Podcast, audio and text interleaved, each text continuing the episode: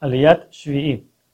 Ahora, el Moshe les enseña las leyes, vamos a empezar con las leyes de los korbanot de primogénitos y después vamos a hablar de las fiestas. Primero que todo, cuando nace en el rebaño alguna vaca o alguna oveja, nace un, el primogénito de ella, es un macho.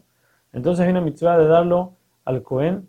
Este Cohen tiene que tomarlo si, el animal está en perfectas condiciones, quiere decir no tiene ningún tipo de defecto, que no se le va, entonces hay una mitzvah de hacer un corbán de ese animal y el Cohen se lo come dentro de la muralla de Jerusalén, como ya habíamos hablado antes. Y este, este, este corbán tiene que ser hecho a máximo un año de, desde que nace el animal. Ahora, si no lo hizo en ese momento, en ese tiempo, todavía se puede hacer, no es lo mejor, pero se puede hacer. Por último, la Torah nos habla en, la perashá de las fiestas. Primero que todo empezamos con la, con la fiesta de Pesach. Pesach siempre tiene que caer en la primavera. ¿Por qué? Porque salimos en la primavera y en recuerdo de eso tenemos que hacer la fiesta en ella. Por eso, a veces, como nuestro calendario es lunar y las estaciones van detrás del sol, a veces nos atrasamos un poco. Por eso, cuando vemos que Pesach se está acercando y todavía es invierno, entonces debemos agregar un mes más, que es Adarbet, para que así caiga directo Pesach en la primavera. Como sabemos, tenemos que hacer el Corban Pesach.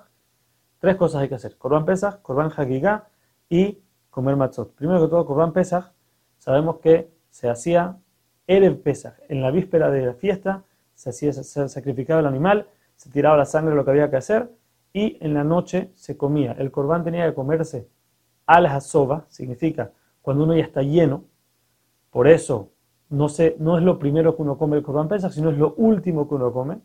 Por eso uno tiene que traer el corbán hagigá, que es lo segundo que hablamos. Este corbán era simplemente un corbán que se comía la gran mayoría de su carne. ¿Para qué? Para que la gente, los comensales, estén llenos y no tienen que llenarse con el corbán pesa, sino que el corbán pesa sea lo último que comen, el postre, por decir así.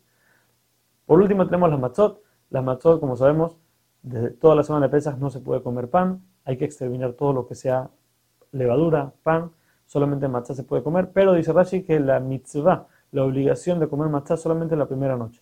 Después de eso, si uno no quiere comer, no tiene que comer. Y también, como sabemos, el Corban Pesach, para terminar con eso, es que él tiene que ser comido máximo esa noche hasta la madrugada, antes de la madrugada. Después de la madrugada, lo que queda, hay que quemarlo, no se puede comer más. Y el Corban Hagui, que es el segundo que hablamos, se puede comer hasta dos días después. Aquí la Torah nos da otra ley de las fiestas. Dice, Upanita Baboker, te vas a ir en la mañana a tu, a tu carpa. Dice Rashi, eso significa que tienes que quedarte. Cuando se acaba la fiesta, no puedes irte esa misma noche, tienes que quedarte una noche más y solamente irte la mañana siguiente. Después de eso tenemos la fiesta de Shavuot. La Torah dice que en Shavuot tenemos que contar desde el día que se, que se hace el corbán del Omer, el corbán del Homer era un corbán de, harina de cebada que se traía el segundo día de Pesach.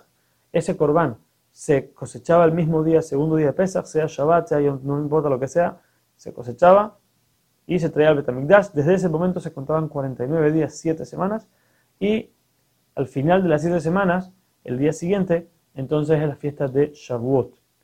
Y por último tenemos la fiesta de Sukkot, que la fiesta de Sukkot es en el tiempo de la cosecha cuando ya uno, ya la, la fruta, el producto de la tierra creció y ahorita le, falta cosecharlo y meterlo a la casa, eso es una alegría muy grande para la persona porque él ve toda la, cantidad de bendición que Akadosh Baruj le dio. Por eso en ese momento dice Akadosh Baruj tiene que ser una fiesta especial. Y en esa fiesta, si tú cumples con todas las leyes que tienes que cumplir, vas a ver la, bendición que te va a mandar Akadosh Baruj y entonces vas a, dice, tienes una, estás asegurado de que vas a estar feliz. Y se entiende, dice la Torah, mientras más personas tengas en tu casa, mientras más dinero tengas, entonces tu obligación es mayor a hacer una fiesta más grande. Y no solo eso, sino darle también a la gente que no tiene. Darle al pobre, al huérfano, a la, viuda, al convertido, que no tienen ellos, mucha plata, tienes una obligación de darles, mientras más tengas, más darles. Y dice cosa si tú alegras a los míos, a la gente que no tiene, entonces yo voy a alegrar a los tuyos a tus hijos, a tus hijas, a tu familia, y vas a tener toda la bendición.